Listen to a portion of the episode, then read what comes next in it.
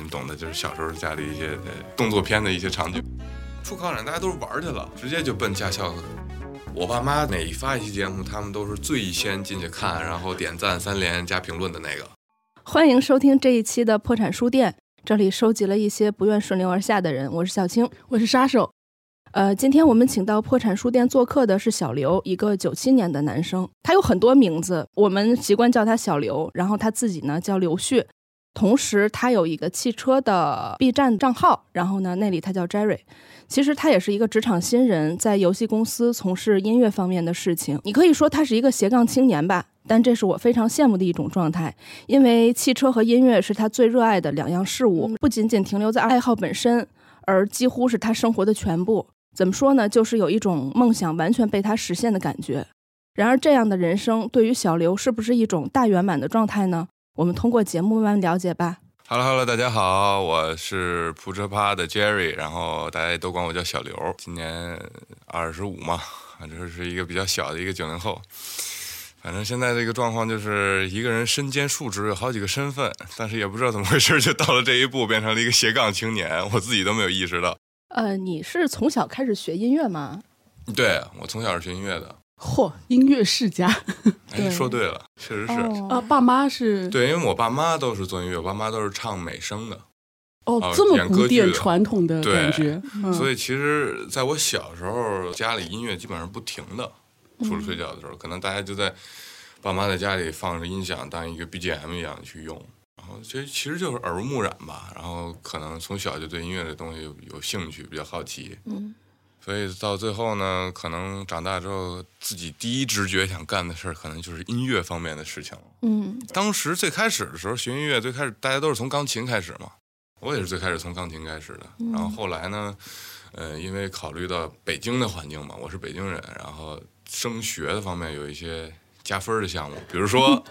去到你要想去市重点高中、市重点中学，那么他们可能有的学校会有那种交响乐团，嗯，如果你要会一个交响乐团里有的乐器，你可以去考，然后这个里边是有加分的，而且是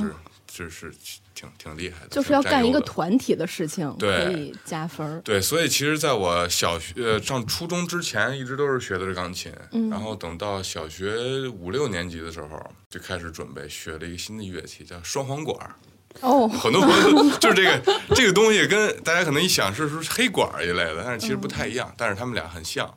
然后当时就突击，然后学了那么一个东西，就考上了一个市重点幺零幺中学。哇，对，我你我也挺能考的呀我不太我不太懂啊，我 不太懂啊，就是两个北京人帮我解释一下，这个中学超厉害的是吗？对，在海淀区是六小强非常厉害的一个学校，嚯， 我补充一下这个 经但是我是特长生进去的啊，我是那也特长很生厉进去害的，了。嗯就是成功考上了嘛，就不错了。那你在小时候搞这些乐器的时候，你也是一腔热情吗？或者有没有被他觉得被他烦的实在不行？尤其你换了一个，小时候还是有很多闹过很多不高兴的时候，比如呢学钢琴的时候就有，很小嘛，不懂。完之后，大家可能小学生放学之后，可能都跟朋友玩儿，就去谁家玩儿，或者一块儿去约去哪儿玩儿。但是我就没有这样的生活，我必须放学回家就是练琴。从几岁开始这样的生活？哇，那得是小学二三年级就有，几岁我忘了，二三年级就是这样的。嗯，然后一直每天都是这样，每天要练多久呀？两个小时吧。哦，啊，小学放学回家两个小时，完了之后吃个晚饭，然后吃点东西，然后开始写作业，写完作业就可以睡觉了。 啊，就是这样的一个就日程就。几乎没有跟小就是同学一起玩的这种，没有，而且我印象很深，有一次小学的时候，就是我们班同学关系比较好，然后一块儿走，然后之后放学就说那个，要不劝我上我家玩儿去吧。嗯，我是想去玩儿的，但是我知道，迫于我爸这个 威严，我估计我是去不了的。然后呢，但是那天呢，就不知道怎么回事，就偷偷摸摸的从我爸身后就溜走了。叛逆了，啊，就叛逆了那天，然后玩了很久，玩了在他们家吃完晚饭，在发同学家吃完晚饭，我爸都没有任何消息。然后因为住一个院儿嘛，我也知道怎么走。我感觉这是暴风雨前的你， 这个 令人害怕。你这个故事，然后然后一进家门就是家里灯都没开，然后我爸就坐在阳台上，我也没说话。我说我回来了，他说你上哪儿去了？我说出去玩儿去了。我说我让你出去玩儿去了吗？完了之后就，哎，你们懂的，就是小时候家里一些呃很很很动作片的一些场景，很正常。有什么兵器吗？那倒没有，那倒没有，可能就拖鞋吧，我感觉是。你爸的这个这个这个气氛很像那个费翔演的，就是你最你是我最爱的儿子，你该怎么样？然后逼得他儿子就下一秒就就自己去 了断了。你确实是，我我我爸我爸，我觉得我爸还是长得挺帅的。我爸年轻时候跟费翔长得特别像， 你还说中了。就帅的男人都会这一套。嗯可能是好像是面临一个考级的问题，嗯，然后头两天就是是钢琴的考级吗、对对对对对，钢琴的考级，然后熬夜练琴，然后我妈就看着我，然后当时印象特深，我妈就问了一个问题，说那个你想不想练了？然后我说不想练了，她说那就别练了，那你就你就这样吧，那你就那你就放，你要想好了，你要不想练了，那咱们今天开始就不练了。但是你当当家长问这么问你的时候，小孩儿会会犹豫的，他会怀疑的，因为家长大部分时间都是说的一些对的选择，或者说引导你是一个正确的方向。但是当家长这么质问你的时候，你自己就会产生自我怀疑，那我是不是真的应该放弃？然后就是因为那个事儿之后，我说我不想练了，就不练了。哦那你的心里感觉是什么？是开心呢，还是有种被被爸妈放弃了的那种还是不酸踏实楚呢啊，还是什么之类的？我觉得不踏实吧，其实挺矛盾的这个点。我觉得很多很多年轻人都会有这个点。小时候，比如说学这种特长啊，一些的坚持不下去的时候，都会有这些问题。嗯，就是一种很微妙的。但是，所以因为我说出来了，我不想练了，就不练了。然后可能过了那么也就是几个月吧，就面临着可能要马上上中学了。嗯上中学了说，那你就要不就学个什么别的乐器吧，这个这个特长生之类的。那时候当时还想着说，你这个乐器要练好了，将来你是可以去什么的世界的交响乐团。而我爸妈一直给我安排的是一个古典音乐的路线，嗯，啊一直，是劲古乐典团，嗯，对。劲乐 团但是打骨子里我是不想那样的，现在也不想，现在啊现在不想肯定 一不想般那种学乐器的人，不是比如说长到某个年纪会发现，比如说学乐器给自己带来好处，比如说男生可能就是别人的目光。你有没有这么一个，就自己某个瞬间就觉得，哎，学乐器还其实挺好的，其实我还真没有，我还真一没直有是被逼着的，没有嗯也不是被逼着，就是我觉得这是一个、一个方法吧，一个渠道可能会呃帮助你很多其他上其他方面的一些进步和优化，比如说具象的上学，嗯比如说呃，当然说有特长，有特长在朋友面前展现也是一方面，但是其实我一直小时候不是一个特别爱展示自我的一个性格，就是特别特别特别闷。嗯，所以其实这么看的话，我学乐器学到现在好像不是一个特别快乐的事情吧。但是其实在这当中过程当中，衍生出来一个东西，就是我摸索到了，其实学乐器我学半天只是演奏别人的乐曲，嗯但是演奏别人乐曲，你是一直在模仿，无限的接近，但是你永远无法超越它。那所以后面你就想到了创作了吗？对，比如我爸妈就是持怀疑态度，因为他们是音乐行业，他们知道这个搞创作是多么苦、多么累的事儿。啊，我想是，那我既然那我能创作出来的东西，等我展现、表达我创作的时候，那我觉得是比表现乐器的时候要来的更畅快的，嗯而且更痛快的。所以当时准备高考的时候，就毅然决然选择了作曲。然后其实这个过程当中，爸妈没有帮我帮到我什么东西，就是因为是我自己选的。嗯，然后我就一直就是凭自己的努力，考上了中国音乐学院啊，作曲系。嗯、然后上了作曲系的吧，这其实又发生了一个转变，因为其实年轻人嘛，呃大部分还是平常喜欢听一些流行音乐嗯或者一些比较年轻一点的音乐，然后呃我肯定也不例外，所以当时呢。恰巧呢，是因为自己对这方面还有一些想法、一些追求，所以当时上了大学之后，大三的时候转了一个方向，就是电子音乐，嗯，也就是编曲项的，就是爸妈更就更不哦一理解无了，所知的一个 更不理解。所以我是一步一步跟我爸妈就感觉他妈远离越来他越们不理解了，对，所以就到了到了现在这样，就学了一个编曲的专业吧，算是。嗯，你刚刚说就是觉得第一次展示自己的创作作曲会比展示乐器更兴奋嘛？那你第一次对外展示，或者说也不是特别大的对外，你就即使是对爸妈、对朋友那个展示，你还记得当时是什什么时间点以及是什么样的场景吗？我记得那个，其实印象最深的是上了学之后有一次，音乐学院作曲系作曲专业的学生，他们基本上每两年会有一次作品音乐会，但是全班同学写的都是那种比较印象派、比较古典或者那种比较严谨一些的。然后我写了一爵士乐， 哇，很风骚的样然子。后其实其实爵我走了一个特别奇怪的一个点，包括我当时专业老师也说，因为爵士乐很难写出来谱子，对啊，不很多都不是即兴的那种因。为爵士乐的谱子基本上就是和声，这一小节就写一和声这个字母，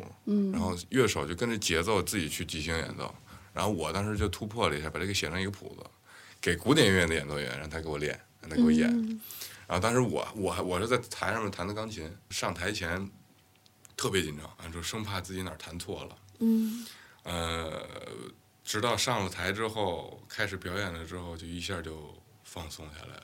就很奇妙的一种感觉。嗯，就其实到当时演完了之后，结束之后，我都不记得我自己弹了什么。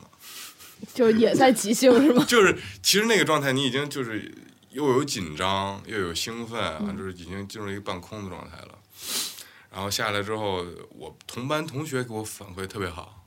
他们是没想到竟然还有这样的人会写这样的东西。嗯。啊，但是老师们，学校老师们可能就是呃各抒己见吧，有的可能比较传统一些，他觉得这种可能是有点太跳了。或者怎么样，但是我的专业老师还比较支持我。当时唯一的一个感受就是得到了身边人的这个认可，是特别痛快的，而且都是同班同学。然后当时后来这个录像给我爸妈看的时候，我妈觉得你这个在学校里肯定是那种特别刺儿头的、特别出 特别出挑的那种。我说对。然后我妈说，但是也挺好，因为做创作专业你没必要搞得大家都是一样，搞得大家都是一样就没有什么意思了，没有创作的意义了。嗯，所以自打那个时候，我就感受到了这个创作作品，然后表达了之后带来的快感，就是那种，嗯，别人都在认可你，嗯，从头到尾，你从每一个音符到最后呈现出来的结果，大家都在认可，嗯，我觉得是特别痛快的一个事儿。一般学作曲或者学编曲的人都会选择自由职业或者是什么？你怎么最后找了一个班儿上呢？ 这是我特别好奇的一件事说儿。来很很很奇怪，因为嗯我到大大四的时候，大四大五，因为作曲和指挥专业的音乐学院都是五年五年制，所以要读五年。我当时大四的时候就基本上开始琢磨一些其他的校外的一些工作的事情，嗯但是那个时候认识了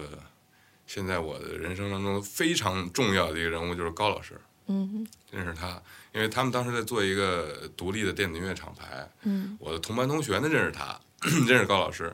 然后就让我去，你要不去试试，去看看怎么样，咱们一块玩点什么东西。我开始挺拒绝的，嗯，我开始挺一拒绝开始你是拒绝的，一 开始我是拒绝的，就是我总觉得，就是大家网上都有宣传说这种活动啊，或者这种公司啊，这种项目啊，都有点坑，就坑大学生。我当时会有点儿有点顾虑，所以我一直没去。但是他一直在劝我，然后我看他既然都这么认可了，我说我去试试吧，去看看。然后自打认识了高老师之后，就一发不可收拾。那时候就开始跟他们一块儿玩音乐，嗯，我们一块儿做音乐。然后那段时间其实也不算是正经工作吧，但是算是有一个相对来说的一个收入，它是按音乐版权的一个收入。然后那个时候就已经是白天上课，晚上去工作室做歌，就这样一个状态了。然后到后来呢，慢慢慢慢慢慢，其实碰到了一些生活上的一些问题吧，觉得不能再靠家里了，嗯，然后想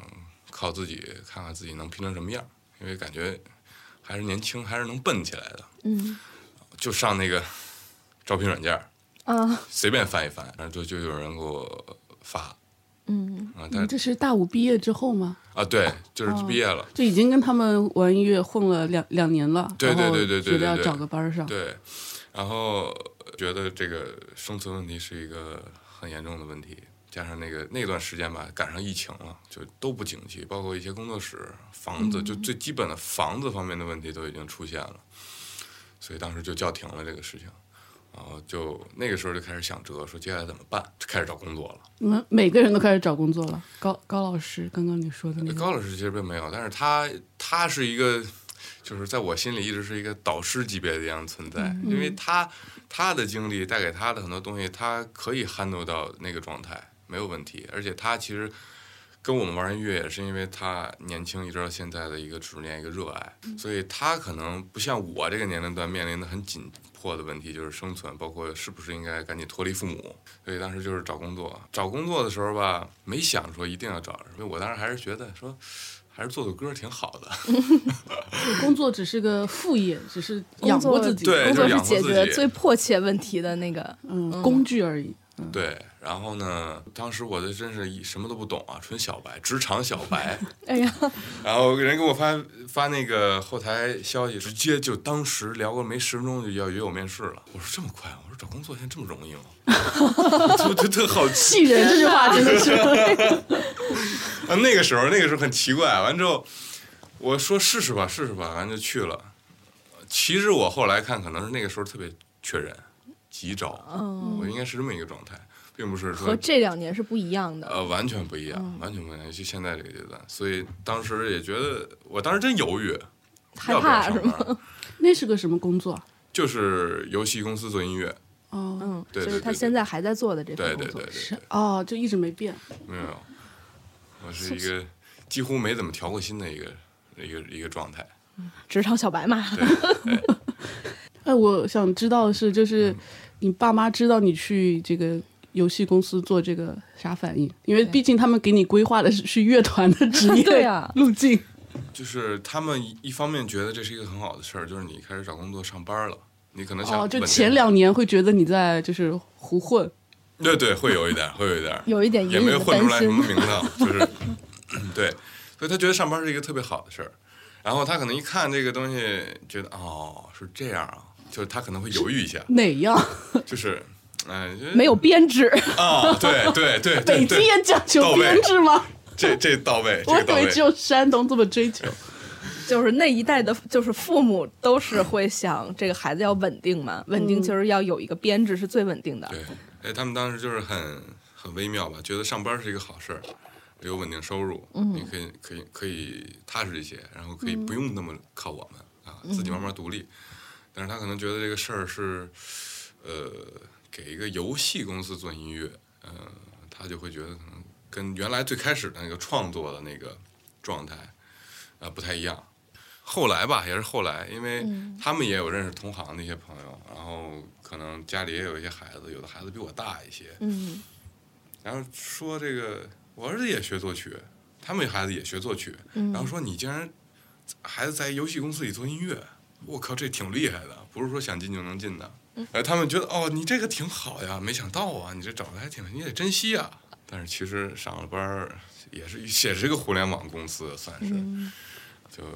大家所有的问题都是一样的，所有的环境都是一样的。也并没有说是特别呃特别好的，或者说特别值得我去奋斗一生的一个事业，对完全没有这种想法。就不是说我进这个公司，我可能想努力在这个行业去发展，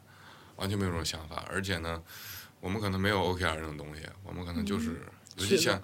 像音频这种，或者像其他原画这种，就是无限期的卷。那所以你的工作量，你的饱和就是工作这么饱和，你还怎么再去做一个 UP 主呀？这也是我特别你怎啊么动心好奇的做的这个事儿？其实动心这个事儿也是很奇怪，因为我一直喜欢汽车嗯，啊，我就其实打小都是这样。但是你的家教那么严，对啊，你还你有的时从间喜欢从小的汽车从吗两年级开始学乐器，我都在这个一路的成长过程中没有听见任何跟汽车相关的就是线索。。好像没有时间喜欢汽车对，大家零散时间肯定会有，这些琐碎的时间可能会有，但是我可能除了我上学，除了学音乐，剩下的时间全部都是骑车。哦，只不过可能在刚才主要说的是音乐方面的，嗯比如说因为小时候我父母就知道我特喜欢车，所以经常搞一些奖励，就是说你这周练下来这曲子，就给你买什么车模模型，嗯，就给你搞这个。完之后，我老是攒点零花钱，然后去报亭买汽车杂志，嗯，这是一个都是日常的一个习惯。呃小时候印象比较深，就是看电视上会放一些动漫作品，嗯、那个时候好像国内四驱小子，啊，四驱兄弟，对对对对对对对，那时候还没有头文字 D 吧？有有了已经。我上哦，小 那学我小时候没有。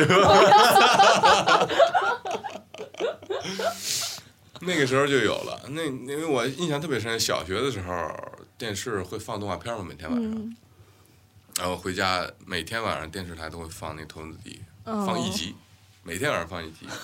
然后每天也坐在那儿看，因为开始看不懂，开始真的看不懂，那时候我也不知道它里边就是这些人物是干嘛的，嗯就知道里边有些好玩的车，看着挺炫的车，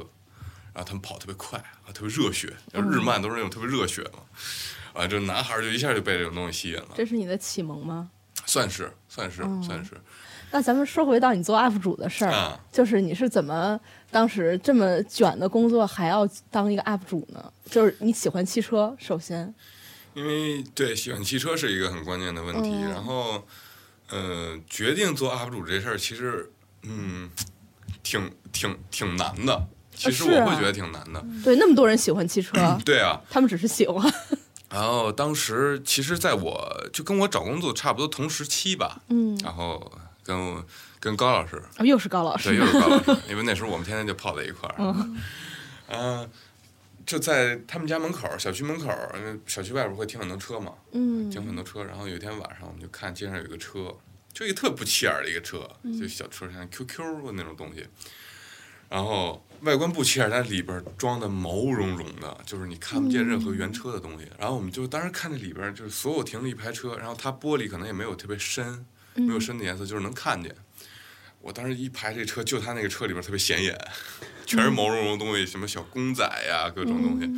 然后我们当时过去看，我说这他他装这么多东西，他这是为什么呀？完了之后，我们俩就开始犯嘀咕，琢磨这事儿，就这是什么样儿的人啊，什么样儿一车主啊？你们猜的他是一个什么样的人？我们猜的就是一个，首先啊，他应该不是一个很年轻的人，我会觉得，啊，我以为是个非常年轻的对不呃，会，这个应该不是二十出头儿，嗯，我会觉得，是因为那个哎毛茸茸因为 QQ 没有那么嘛粉吗？因为我会觉得，呃，二十出头的女生，她们可能更喜欢一些，她们会从车本身去出发，嗯就是他可能其他内装不太在意，他可能更多车外观本身够不够好看。但是当时那个车实在是看着就像一个老年代步车一样， 所以我们直接就 pass 了，肯定不是特别年轻的。嗯啊但是呢，他买一个小车，而且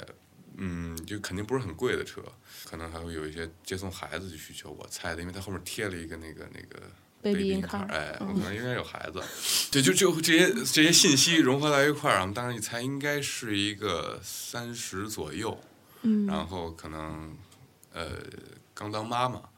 呃，然后每天上班比较辛苦，但是呢，她特别喜欢把车里装的一些有一些自己喜好的东西，可能喜欢那些毛茸茸可爱的公仔一类的。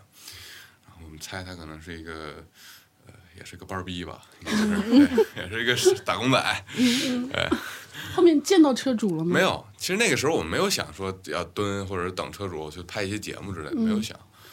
然后就是当时聊这事儿，我们就猜，然后当时就高老师就说说这个这事儿挺有意思的，你这么喜欢车，咱们怎么没想把这事儿拍成一节目？因为你想，我喜欢车，我其实我对于汽车方面的追求有很多东西可以拍成节目。嗯然后呢，但是呃这些追求啊，可能自己的想法比较窄，啊，比较窄是个人取向。但是这种东西，这种选题是一个非常大众的，就是你是所有说人都能从看车嗯来看这个车主？主对，对，当时就从这个这个点就想，好吧，那我们做这个。嗯，然后当时正好我们音乐那部分刚停，然嗯后就说那一块儿咱做做吧，但是谁都没做过。嗯，高老师没有策划过，也没有剪过片子，我也没有当过主持人，我也没有出过镜，就谁都不知道怎么回事儿，那就先做。嗯高老师发现我很多身上的一些点是一些难得的点，或者说有很大的一个发展空间。哎，他有没有当面跟你说过你这个难得的点有哪些？自省吧，哦嗯，提升自己还要对。时刻自省是吧？啊，对，就是比较难得吧，对。然后，嗯然后其实这个高老师作为一个导师形象，他推动这个事情的发展是很重要的，因为我作为一个年轻人，呃，年轻人多少都会有一些奇奇怪怪的心理，比如说惰性，比如说不懂，啊，比如说害怕。但是高老师一直是做一个非常积极的一个推动者，推动了我的进步，推动了这个普车吧的发展。所以，所以这么长时间，这么长时间以来，我们合作到现在也非常的舒服，找到了一个非常舒适的点。然后，包括我也理解了，就是提升自己的这个角度之后，我做这些事情，嗯、可能自发的会多了一些。嗯，所以这个是我跟高老师一直的渊源。我估计我们俩的故事还要继续，一直推进下去，可能没准我们俩哪天又玩一别的事儿都有可能。你的执行是怎么一步一步推进下去的呢？好好好职场的话呀！就从见到这个车之后，对你们大概什么时候开始启动了这个拍了第一期节目呢？因为有一个想法，到最终我要拍节目，其实是一个特别难的事情。对比如我们要做什么什么，最终做出来了，就我感觉这个过程我也特别好奇。对，因为呃，打最开始有一个想法，到最后剪出来第一条成片的时候，大概过了三个月吧。嗯，那这三个月这个过程当中都是在试，在哦拍 demo，、去试感觉。嗯、我原来是一个完全不爱说话的一个人，就是原来在音乐、一块儿做音乐，在音乐工作室的时候，可能见过我的朋友都会觉得说这人挺不好接触的，真看不出来， 就是我那时候，你想我们那时候时呃时间特随意，可能中午午饭后大家到工作室来，然后工作到夜里啊、这么一个时间，然后我可能一天说的话一个手数得过来，嗯啊就是就是这么一状态，然后到现在可能是一个就是话稍微有点多了，可能啊那你的第一期就把你的话全都攒到了这个节目里往外倒了。你第一期是找的是什么内容啊？第一期就是在一个商场里的地下车库，嗯我们找一个好找一找什么好玩的车，比较独特的车，然后我们去说说车，然后去等这个车主，去猜这个车主是什么样的人。你还记得你蹲的辆什么车对吗啊？这记得阿斯啊顿嗯阿马斯丁哦顿，马丁，对，然后是全中国第一台阿斯顿马丁，当时就是在望京那个地库，嗯然后。那因为那个时候也是找完 demo 找完状态了，我大概知道嗯我们有一个拍摄流程，可能大概先这样先这样，然后哪个环节说什么样的话，然后我要什么样的状态。那个时候觉得差不多了，前面试了几期、啊？对啊，前面哇，那得试了无数条，它没有期，因为没有剪成成片儿，嗯，就是纯是试。就是那个，拍就是和找了多少辆车呢？demo 期间，得十多辆了。哦，对，嗯哎，那你为什么是这一期你们决定就把它上线了？因为足够完整吗？还是呃，一个是足够完整，二嗯呢就是基本上该有的状态都有，可能不是嗯很熟练，还是比较生涩。拍摄啊还是我说话呀，包括呃我们剪呀，都会比较生涩，嗯但是基本上这个完整度是有了，可以先试一试。哎，我我没有看过第一期节目啊。那后来就是车主有聊什么特别嗨的，就是你们是展现了这个车主的一个他的生活状态吗？就是说他当时聊啥了？我们是这样，我们跟车主聊的时候，首先我一般的跟就是真是陌生人啊，没见过，上来我可能先从，因为我看这个车了，我从车入手，嗯，对方就会嗨。就是他他可能比较好进入一个聊天的状态，嗯，就是不会说你上来问他一些生活方面的问题，他可能会比较大家都会嘛，所以上来先从车开始，就是为什么哎买这个车呀，完之后是怎么想买这个车，啊或者这车有什么问题啊，或者是有什么想法之类的，然后从这个聊的过程中提炼，看看有没有他比较独特的一些点，比如他要是改车，他是玩车的人。他改车这过程当中有什么自己的一些想法，或者说对他生活有什么影响？因为他多少都会透露一些。然后从这个车的本身的角度，再转到人，转到生活，啊，最后可能每一期《寻车记》的收尾都是以一个车主本身的故事或者生活状态去收尾。对，其实是从车为一个载体吧，更多的还是要从人出发。这就是《铺车趴》也是《寻车记》最开始的一个初衷，以人为主。嗯，对，就是所以第一期的那个真是挺出乎意料的。当然，那个车主年龄比较大，比较比较比较比较老哥范儿的那种。嗯他而且是全中国第一辆，就他特别特别随和，特别自然。他就说别紧张，他让我别紧张，你别紧张。 我当时一下我就紧张了。 完了之后聊得特别好，而且他对于生活很多看法，他都透露出来了，都聊出来了。所以，我到现在也特别感谢那个第一期的那个那个车主，那个叔叔，真的是叔叔，呃，让我一下能找着这个这个事儿是可以做下去的，不像是可能有的人可能上来尝试好几次，嗯但是都是吃了闭门羹，也有可能，所以我还是比较感谢那个第一位车主，因为其实最开始做的时候，可能只是把节目完整呈现出来，把视频完整呈现出来，然后到后来呢，做着做着做着可能会有一些不足。这中间会有很多呃比较低谷的时期，就可能觉得自己状态不对，怎么说话都嗯说不到位。然后可能到现在呢，找到一些方向，因为其实我觉得这个里边核心是分享欲。嗯作为一个博主，最重要的是你的分享欲。我觉得不在乎你的事情是什么样，或者说你的节目拍的多么好看、多么大制作，你只要本身有分享欲了之后，你做的这个内容，其实观众一看他是能 get 到你的点的，他是能接受到你的情感、你的知识，他也能接受到。嗯，所以当你找着你自己的分享欲的时候，其实选题啊，或者说感觉啊、话术啊，就不太是一个问题了。因为你只要想分享的时候，那些东西自然就出来了。你就会发现小刘在说到车的时候，他非常的耐心，呃，他的所有的耐心都给到了你和你说的这辆车上，所以他就在一直和你分享他就是你感兴趣的事情，所以这特别的难得。但是其实你说近半年之后才有这个被认可的感觉，那那一年半的，你你是怎么能坚持下去的啊？特别是涨粉慢，就如果你要做 UP 主，涨粉丝是一个还蛮客观衡量的标准嘛对。涨粉慢，那那你你怎么能太不？就是我有我有朋友做了可能三个月的 UP 主 B 站的，然后涨粉丝一千五，他就觉得有点坚持不下去了。我觉得这个点，这个点可能每个人的感受不一样吧。因为我从做视频、做频道这个事情，我觉得我收获的更多可能是我的改变、我的成长，包括这个频道到现在为止摸到的一个方向，就是可能频道跟我是一一起成长的。嗯，可能有一天到最后变成一个特别大的一个公司，但是我希望那样。就是就不用我再不用我再出去拍了，就其他人可以帮我拍那种，那也是一种。还有一种可能就是，嗯，就一直这样，嗯，慢慢的可能两年，现在两万粉丝嘛不到，嗯然后可能一年一万，一年一万也就这样。但是我觉得我自己本身收获的更多，我觉得这是驱使我一直坚持做的原因。就算不涨粉儿，涨粉儿很慢，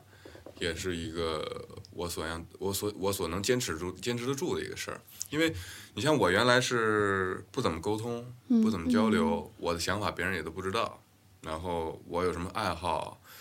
别人也不太了解，就可能大概知道你是这样的，但是其实。通过拍视频之后，让大家更多的了解了我的想法、我的爱好，然后我说的更多之后，发现我可以跟好多人聊得来，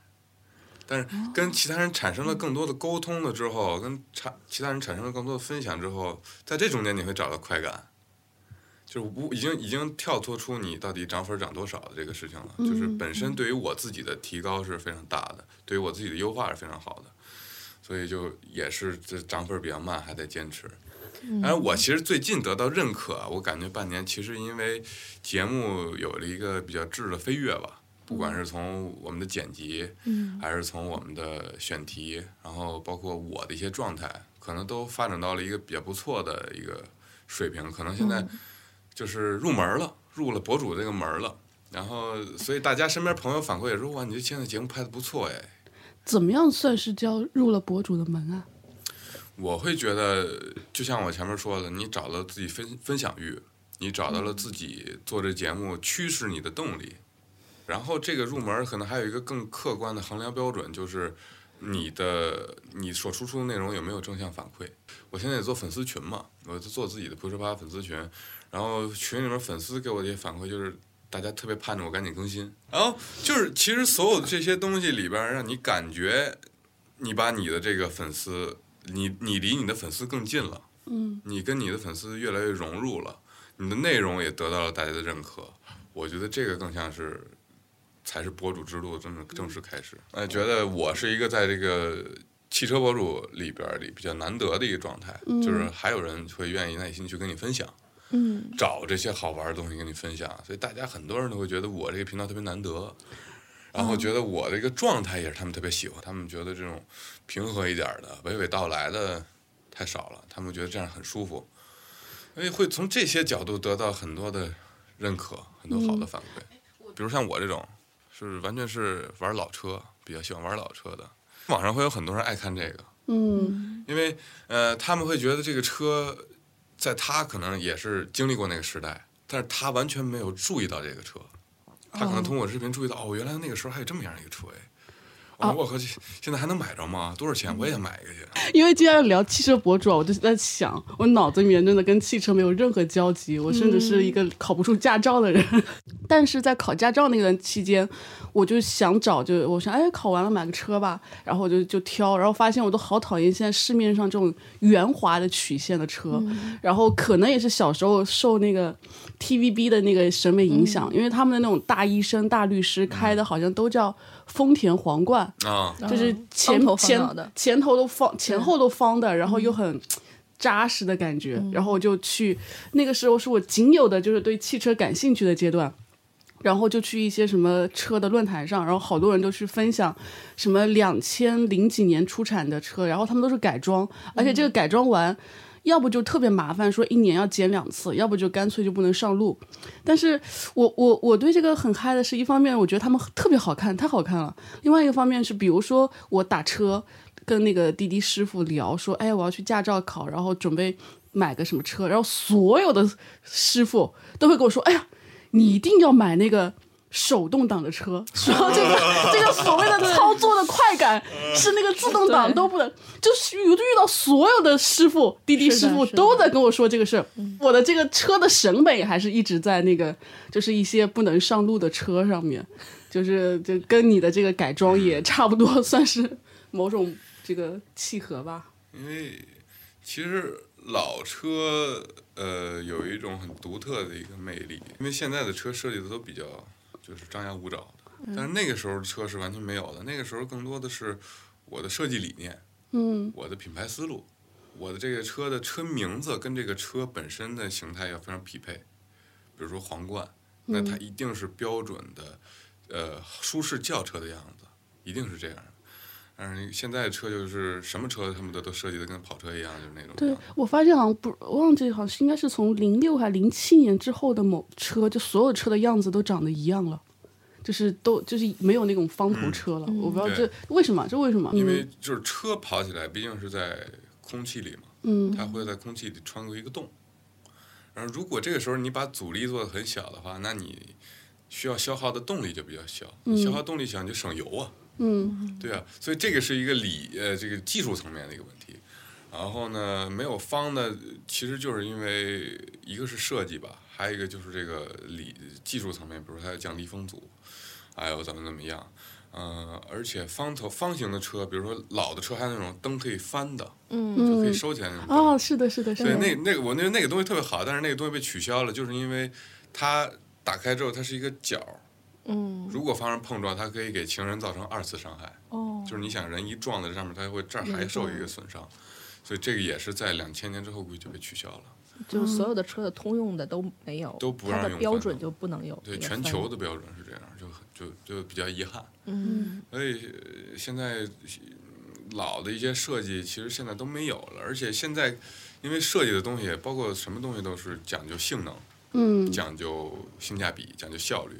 所以也就是为什么大家现在都开始喜欢老的东西、怀旧、复古，车也是。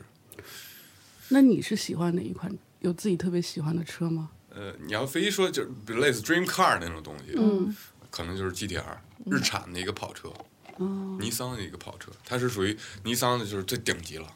就现在还在出产吗？还是有说有呃的有的那你喜欢的就是现也是现在在出产那个型？不是，哦我喜所以欢它的老一代老，老版的，哦，对，但是老的就是国内不会有的，因为国内那时候中国没有引，可能香港会有一些，但是也少。但是我要说真的喜欢什么车的话，我现在真说不上来特别具象哪款车， 喜欢我自己手里的也也车是。一个日 产，哎，我特别，你刚刚不是说每个车都有每个车的特点吗？你现在能不能，比如说脑子里能想到的，就是某个车上特别有意思的点，跟我聊？因为我真的是对车一无所知，我特别想，就是从能从你这个描述中有一些什么车的特点，能让我知道一些。呃，我会想起来一个东西，就是车灯的清洗，这个东西特别有意思。但是这个这个这个车灯清洗只配在老的奔驰 S 上有，它是那个车灯下面会有两个小的雨刷器，哦，好萌啊，然后车里会有一个按钮，比如说你下雨的时候，你一开它那个雨刷器会扫车灯，嗯，但是那个设计现在已经没有了。老的奔驰 S 会有，对，九零年代还是两对千？对对，九零年代，零点哦，那除了车贴设计的话，你自己对那个开车的那个快感是有的吗？比如说，就像我的遇到所有滴滴师傅一样，跟我嗯说要手动挡，什么自己操有作的呀，这有种的呀乐趣。。就其实我对我自己的驾驶方面还是有有一些长线儿的追求的，因为我前段时间刚考完一个赛车驾照，就是赛车驾照该怎么考？它是有科一、科二、科三的吗？嗯是它 就是它会有一点儿像，但是它最后只有一个考试嗯，啊，然后啊两个考试，一个笔试，一个一个一个实操。然后当时就是考赛车驾照就是这么简单，上去之后就感觉是从零开始，因为你要改变你所有的路上的驾驶习惯，嗯你所有的你踩油门儿、踩刹车、踩离合，就是全是到底，不哦，可赛能车有是余没有量。自动挡哦的，对吧？也有自动挡，但是我们都是学手动嘛，学手动过瘾吗？ 对啊，就是在赛车里，比如我们刚开始第一天学的就是什么，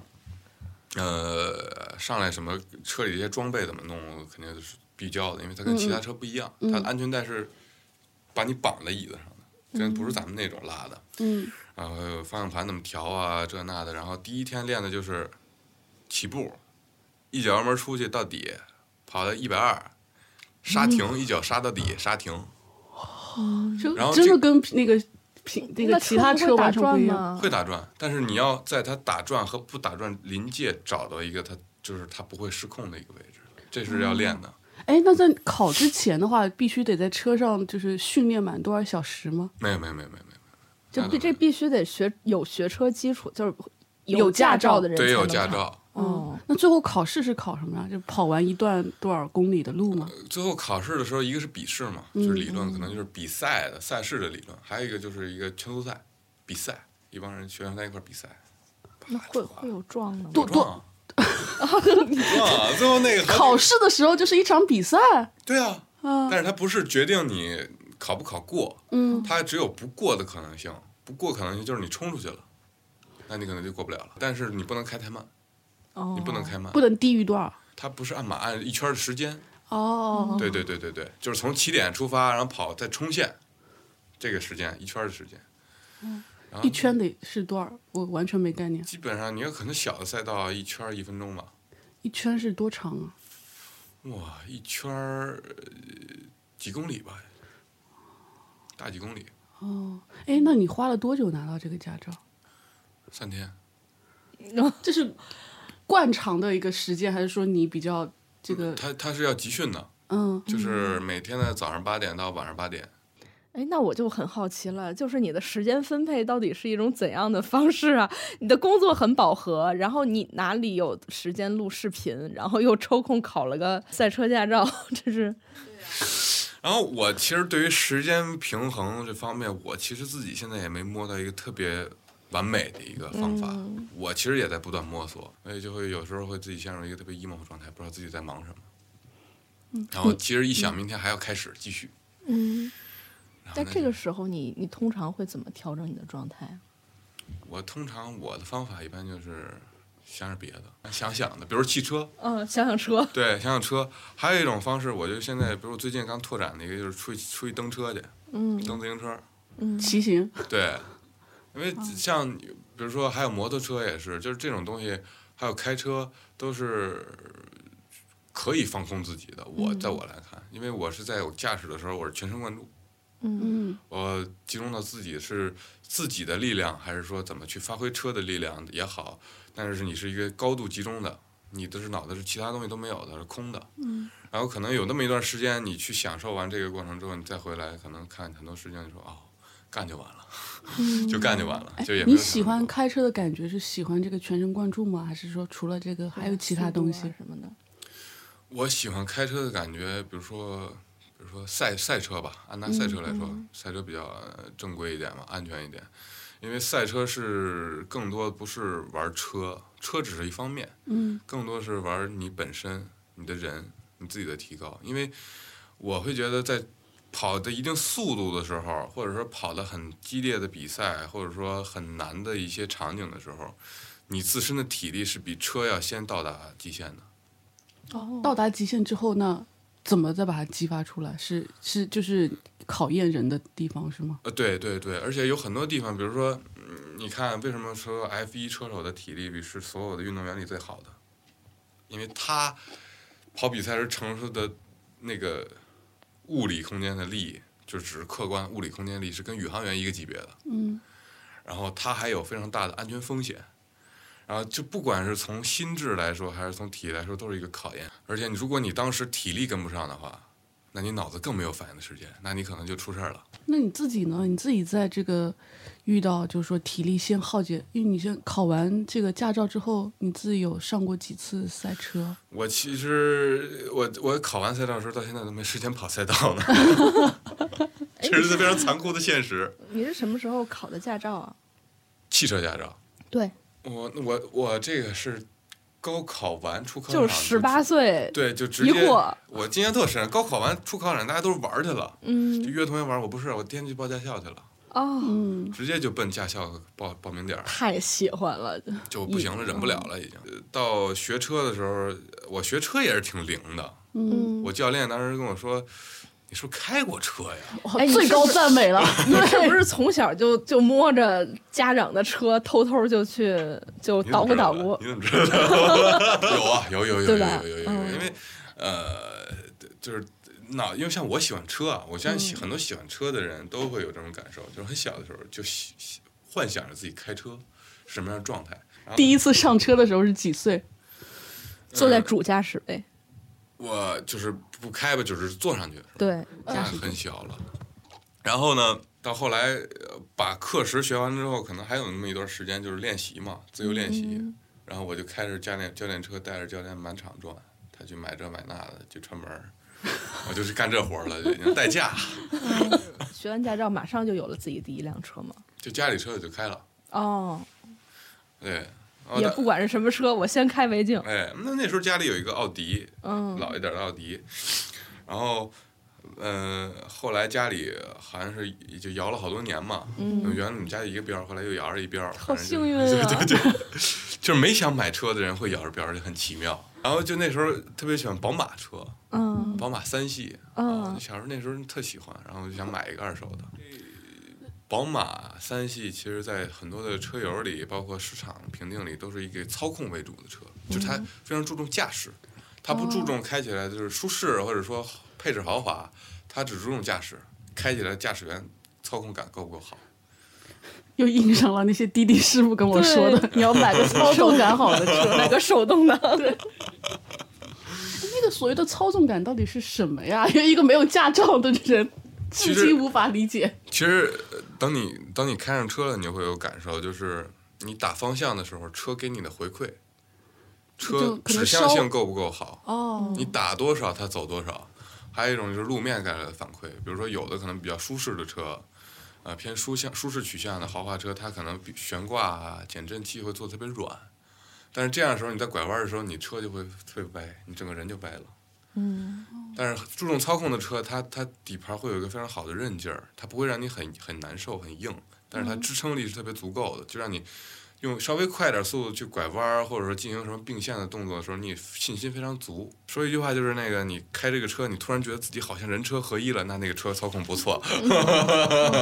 那是不是也是人和车的磨合？那会有会哦有、对会有这个东西。就是我习惯了，可能我的车就反回馈稍微慢一点，但是慢慢的也 就接受了。那人车合一，应该赛车就是这个这个的操作的极致了吧？对哦，对，所以你的最终目标，就开车的一个目标是这个。嗯，而且我印象特别深，当时跑赛道的时候练习，还不是最后的比赛，掉头嘛算是。然后我当时就挑战了一下，我说我就不踩刹车，一油门到底，一直拐过去，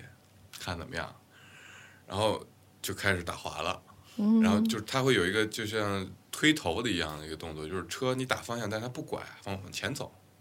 然后当时我第一次经历的这么极限下的失控，当时挺慌的，真的挺慌的，就是我当时就是头脑已经空白了，完了之后也不知道自己该干嘛，反正我就当时记得赶紧收油门儿，因为当时那一瞬间在赛车里啊，没有什么舒适配置，也没有隔音啊，所有的声音啊，哇哇哇哇能听到风声 是吗？啊，那那是肯定能听的。完之后，轮胎卷起来的石子儿、沙子就噼里啪啦的都能听到。哎，完之后，当时第一次感觉到极限驾驶失控是这样的感觉，当时挺慌的。完了回来说，我靠，太爽了， 还想再来一次。很想再来一次。 喜欢老车的人势必是要走上改装这一条路的。嗯，你是什么时候开始改了第一辆车？我拿着驾照开了我们家第一辆车，然后没多长时间，一个月就改了。这么迅速，二十岁，二十岁之前把把人家想做的事情都做了一遍。然后其实改车这个东西吧，嗯在我我非常直白说，在中国比较灰色，嗯没有什么规范市场，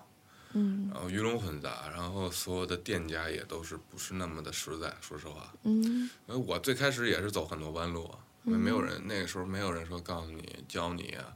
你这样弄是对的，或者你这样弄是好，你还有这个方法去达成这个效果，没有人跟我说，我全部都是自己去试。嗯所以当时买了好多乱七八糟东西，就是攒零花钱买了点东西，完之后装上去，满不是那么回事儿。嗯，然后我问人家卖我那人说，嗯那我不知道，反正我装是这样，他就开始推卸，就是就就这样的一个环境，所以是改车大家说怕走弯路，包括玩一些东西怕走弯路，我觉得呃不用怕，嗯不用怕，因为你你只有走弯路，你才能明白这怎怎么回事儿，啊。然后我当时改第一辆车的时候，就是什么都不懂啊，就是 当时改了哪些呀？排气，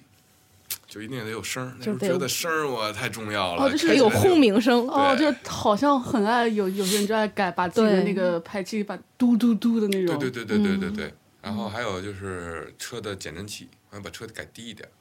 嗯然后这个是还有轮毂、轮圈，这就是上来的我们俗称的改车三大件儿嘛，就是轮毂、避震、排气。就所有新人入坑，基本上都是先改这三个东西。好像这三个都还蛮耍帅性质的，对是吧？对对对对对对对对对对，改低一点就更像那种跑车的就那种好看感觉一点对好看一点儿，对对对。因为其实，哎，就是外表好看，这是刚需啊。嗯对于任何东西都是啊，那玩什么东西干什么都是。所以当时也是，我也是依然走这条道路，然后买了一些，我当时我印象特别深，买了假货，哦就是那个那个排气的品牌是那个那个特别有名的那个欧洲牌子，嗯然后呃我当时不知道，不懂，我也不会看，反正它上面是是有那个字儿，我嗯就觉得是那个东西，啊也不贵，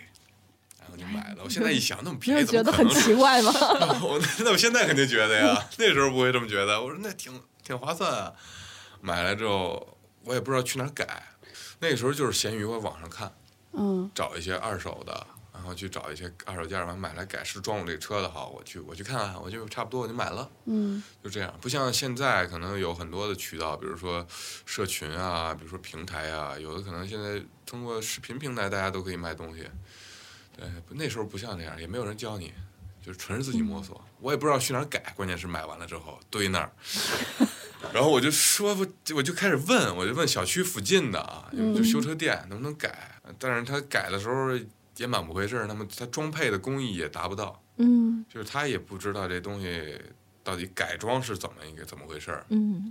所以那个时候就出了很多问题，比如说那排气用时间长就漏气，比如轮毂的轮圈的数据不对，可能装完了之后特别大、特别小，或者特别靠外、特别靠里，嗯，这些都是都是吃亏。然后避震也是，当时吃了好多亏。然后后来自己就想问啊，想跟人学习学习，打听打听。我认识太多的这样的人，见过太多这样的人，就是玩自己确实玩的不错，嗯就是玩车懂得非常好，完了之后改车作品也非常好，但是可能对小白，小白可能很虚心的去跟他问一些问题，他就没有耐心啊。我当时也是受过这个的，我当时也是受过这个的，我当时就我靠，人家改的好厉害，我想问问，哎，说你这有什么好改的呀？你这车，那你改它干嘛呀？换一把，哎。我当时就是这样，所以我现在深知我做内容、做普车趴、要给大家分享的东西是什么。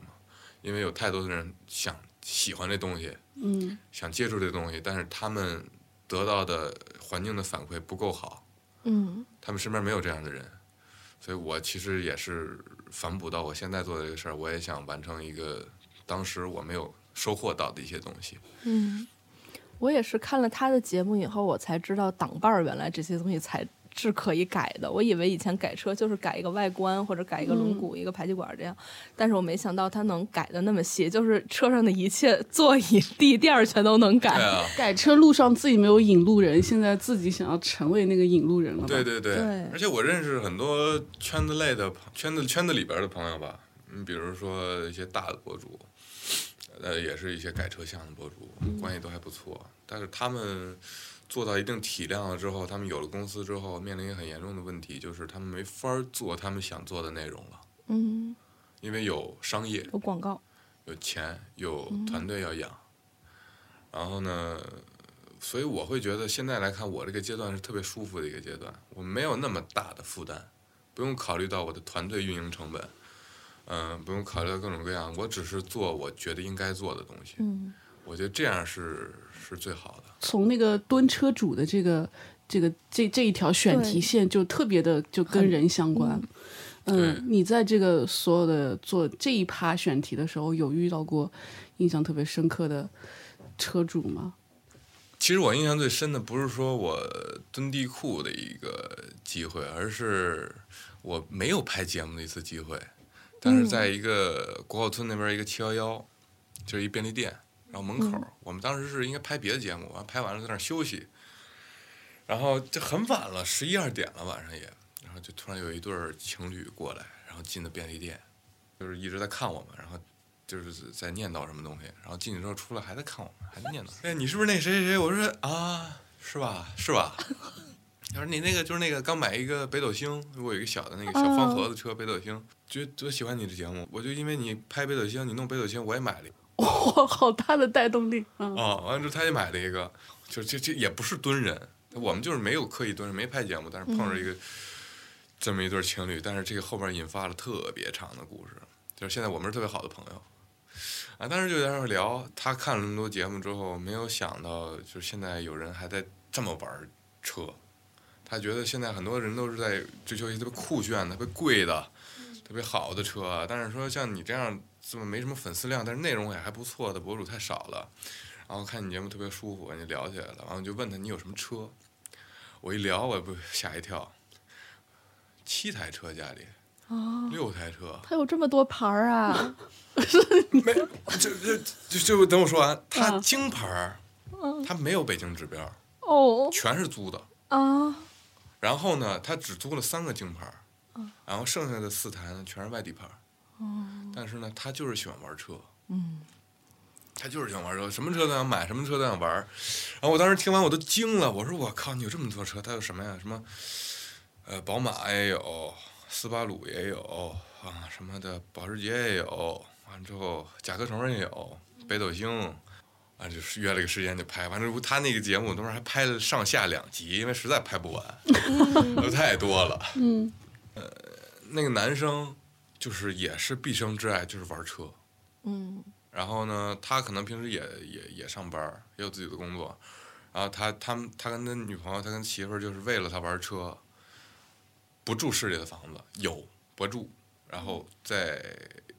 六环外、五环外租了一个别墅，一月一万大几，租一别墅有车库，就为了让他自己改车。哦，他自己有在车库里面自己改，对，哦这是我去了，当时我都惊讶了，他所有的工具什么都有，完他自己改，咔咔，每天下班回来就咔咔改，改累睡觉。我好想知道他是干什么类型的工作。哎，也是互联网，一个就是这么爱改车的人，他当时看了你的视频，他有说，就是说是因为你说的什么打动了他，让他去买那个北斗星的。嗯，他觉得这么一个破车，我当时北斗星是五千块钱收来的，嗯五千块钱收，当时巨破无比。然后我，我当时特别喜欢那车，因为小小的那种日本的 K car 小方盒子车特别好玩儿，可爱，能改也能玩儿。嗯然后我当时五千块钱收了，我花了四万块钱收拾它。啊，他当时我收拾完那个效果特别好，嗯啊，他当时觉得就是说，我靠，这个车这收拾完还挺好的。然后我在节目里也会说这个东西有什么样的玩法，就通过这么一个契机，就很简单的，然后就了解到他背后有这么多好玩的东西。他自己改车，他也是这样一个为了热爱，就是不住不住离上班离公司近的房子，就住外边儿。啊，还有一个印象比较深的是那个采访的一个车主，他但也不是也不是我当去商场蹲的，是我在朋友家的一小区里发现的。它是一个改的特别好，就在我看来都是一个特别精品的一辆斯巴鲁。嗯，然后我别打电话了，打扰人家，然后就给人留了个条儿，然后没想到人家就联系我了，说嗯你竟然能看上我这车，我说我当然能看上您这车了，那个车改多好，他说我这车单位人都不看，觉得你这是一破车，哦，就是只有懂行的人能看出他改了，对对对对啊就是对，在你看来改的特别多，但其他人可能就而且改的特别好，哦，哎对对，这里边是有一个很微妙的，就是玩车人之间的一个共信鸣号点，对。然后当时呃后来给他留留了条儿之后，加了微信，约了个时间，还去他们那个院儿地库去做采访。然后他其实是在体制内的，嗯就是每天也是非常枯燥，而且的也是就是呃挣的不太多，但是呢，他就所有的钱全都用在玩车上，他不干别的，也是就这个，每天下班也就是开开车。嗯然后呢，他说他上班不敢开车，因为他这个车响。嗯，然后呢，他这个车而且是蓝色的，嗯，就会比较出挑。哦，就对不那对么对沉稳，对，对你就不是什么大众啊，不是奥迪啊这种东西，开的单位就就会受这些影响吧。所以他上班都没法开车，所以他也要买这么一个车，也要改它。而那车其实不便宜，那车挺贵的。所以就这些事儿就就影响了我，发现就是真的有太多的爱车人，但是大家都没有被他他们的故事都没有被讲出来。嗯，然后还有更多的是我之前嗯看采访到一个在顺义那边的一个咖啡馆的老板， 那天也特别奇妙，等车主冬天，他在他那车就停门口嘛，对然，后他停门口，然后我们一直在等，我们等说这吃完饭也该来了。我们当时灵机一动，说上对面咖啡厅问一问，是不是人家店里边人的车？然后一问就是， 然后人家哎说聊吧，你这人都等这么长时间了，是吧？然后就一块儿聊一聊。车主就是还是比较和蔼，但是他、呃遇到的问题就是疫情影响的，他的店面经营不好。嗯，然后呢，但是这个车呢，他一直没舍得卖。就算他店里疫情这么差之后，经济这么不好，他也没有舍得卖他这个车，因为这个车他他家里人一直在用，一直在用，最后大家都不用了再给他，所以他这个车的故事上，这个车承载了很多故事在他身上，而且他觉得这个车，呃，现在也卖不上什么钱，还不如就这样，还给自己留一个念想。嗯因为我觉得大家对于车本身，嗯，上面承载的故事，还有跟他的一些经历，也会有很多可以聊的、可以挖的地方。所以我在做《寻车记》这么长时间，采访这么多车主，我觉得每一个印象都让我特别深刻。就是真的单拎出来，每个人都是一个非常丰富、非常闪光的一个故事。我觉得这个是，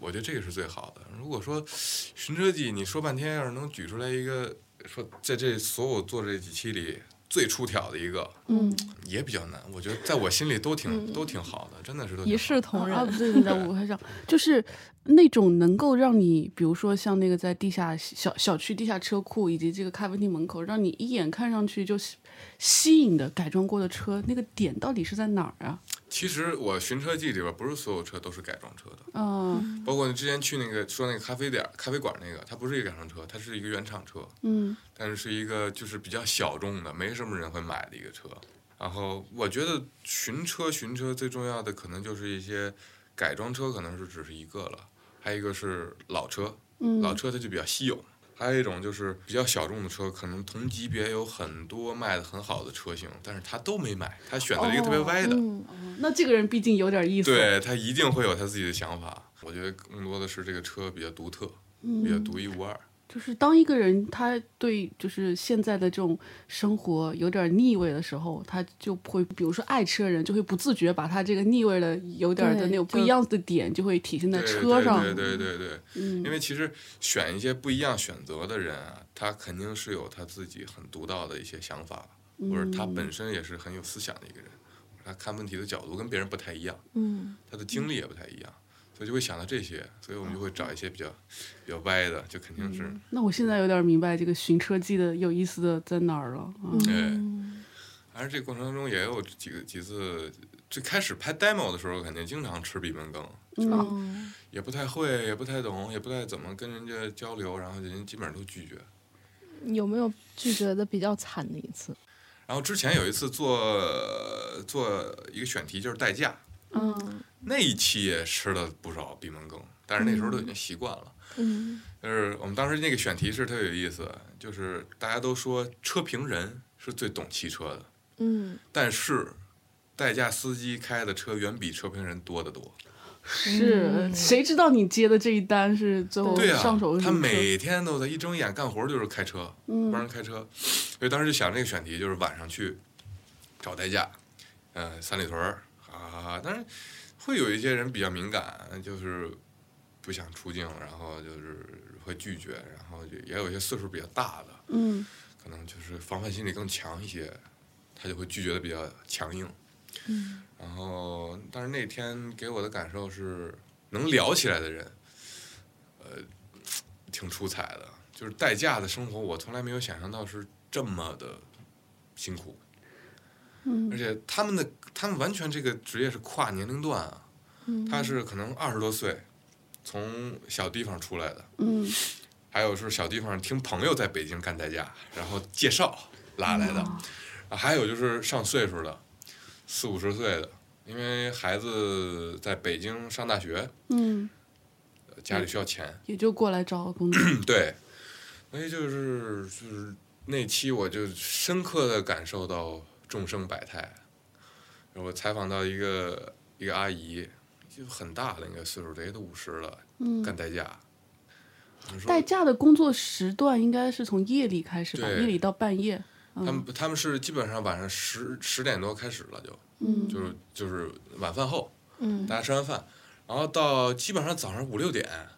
这么晚啊，因为有人喝酒喝的比较晚，哦，所以他们得一直待命有单，嗯然后白天可能有的睡觉，但是有的人可能白天上另一个哦班儿。我说这多强的体力！他说那没办法呀，北京这消费太高了，想在那儿待着就是。完了我就问他，那你有没有想没想过离开北京？嗯他们给我的大部分的回答里都是说想过，但是不敢。我说嗯为为什什么不么不敢？敢他说因为你来了北京，你再回去之后就说明你不行。哦，大家有这种就是离开北京的羞耻感。他们在北京干不下去了，回家也可以。嗯然后家里边儿也有，比如说不管是干开买卖的也好嗯啊，都可以。但是他只要是回去，家人就会觉得他是一个就是可能落魄的人对，相当于对外宣告说我北漂失败，有些人是会有这样的对。心态的。我觉得这种这种这种心态在稍微大一点儿，三十五往上的一些北漂人特别明显，但是二十多岁好像我感觉还好哎。对，其实我我自己也是北漂过的人，就是我是从毕业之后在来北京待了四年，但是我回结束就回杭州的时候，完全没有这种他说的羞耻感，就是年轻就会觉得我就是相当于哎我来换这个地方，对，就换个城市生活。我在北京，我那四年我待待玩了，我再再去别的地方再玩一玩。可能越往上，你就会觉得我都在这儿待了这么多年了，我又走呢，这也太，就是就是会有不甘失败的心感啊觉。嗯所以我是能理解这个点的。所以我那采采访完那期拍完那期，就特别复杂的心理。我靠，就是这个城市有这么多人是这么辛苦，我们还有什么理由躺平？你自己，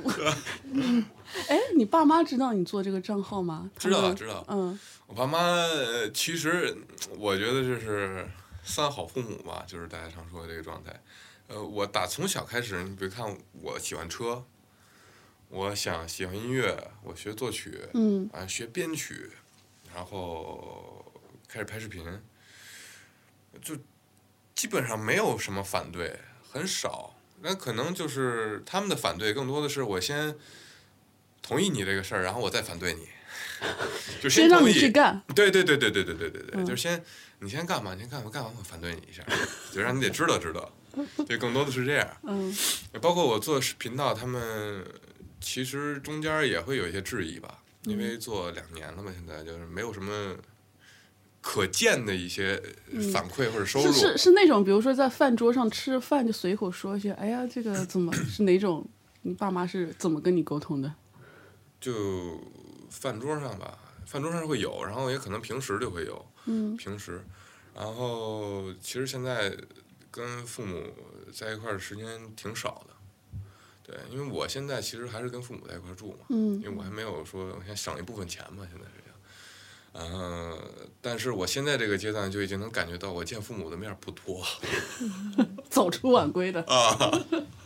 然后就可能唯一就是周末，可能有一个一天半天儿吃一顿饭，然嗯后聊一聊情况，然后他们会觉得做视频是一个呃能支撑你生活的事儿吗？他们会有这些质疑。哎，那他们你的每期视频他们看吗？看完之后你有发现他们评论或者什么样的痕迹有吗啊？，这也是我最意外的一个点，就是尽管他们可能质疑，嗯他们可能呃不持观望态度，但是每发一期节目，他们都是最先进去看，然后点赞、三连加评论的那个。好熟练，一键三连。他的爸妈为了就是支持他，注册了 B 站的号。对，这是是是挺意外的。他们最开始没跟我说过，嗯，他们也关注了，他们也看，但是我爸妈就是他们惯用的那个名称啊、网名儿，但是头 像特别熟是吧我太了解了， 然后我一看就知道，我一看就知道。然后就现他们每期都是基本上一发他们就看，就三连就评论。嗯，我就是其实也是在默默支持，我也是非常感谢我父母能现在还支持我干这个事儿。可能他们也看到了我做视频这么长时间以来我的变化，所以他们会觉得这是一个好事儿，嗯，所以就默默的支持吧。虽然也会唠叨，这父母肯定都会唠叨，嗯，所有人都会唠叨。 哎呀，在一次次的唠叨和三连中彼此和解。对对对，就是这样，每天就是这样，感谢他们吧。其实因为我这个行业原因，像编辑，很多我的前同事也都出来做自媒体。我觉得我对于小刘特别佩服一点，就是我知道一直输持续的输出内容是一件多么难的事儿。对，就是输出内容每个都会，持续对输出就两年了，就真的还蛮难的，就能够坚持，我真的特别佩服。其实要得益于寻车记这个这个这个项目。嗯，但是寻车记也会有一个很客观的原因，就是当你北京你都转过了之后，你就得出去了，就没地儿了。这个是有一个地理原因啊，但是这个可能会导致你要换形式或者换怎么样。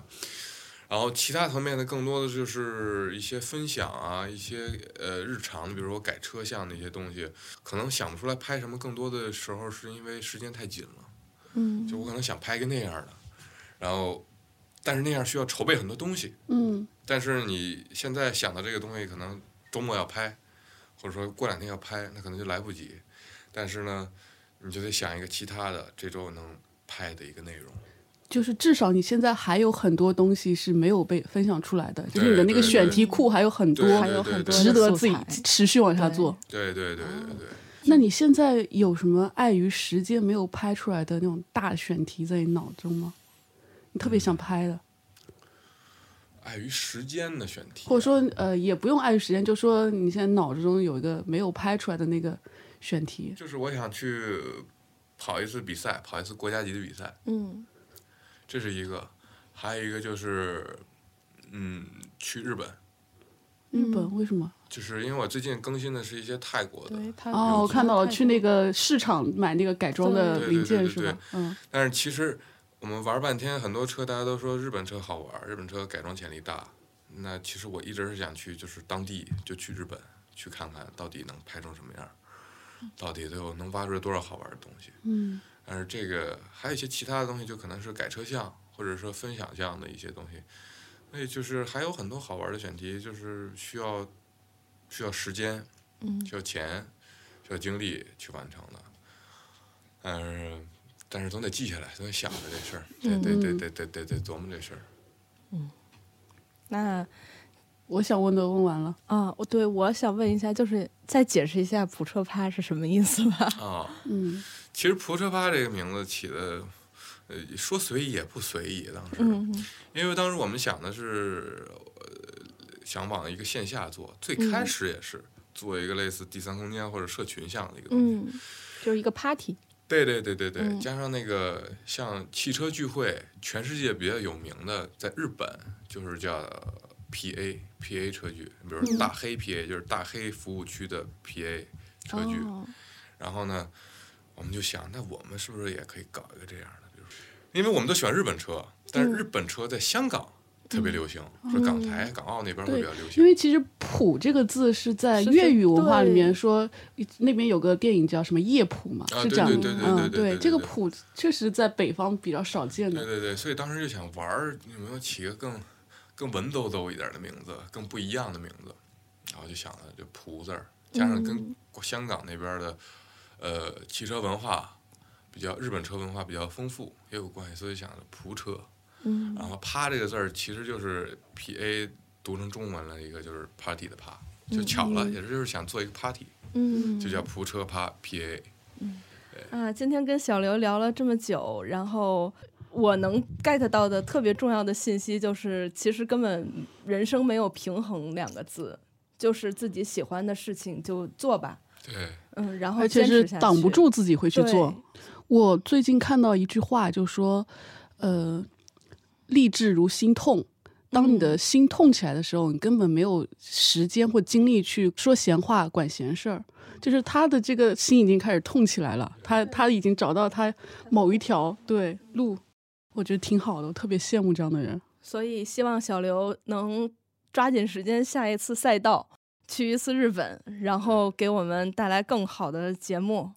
嗯，好吧，大家再见，拜嗯拜，好啦，拜拜，拜拜感谢大嗯拜家。拜。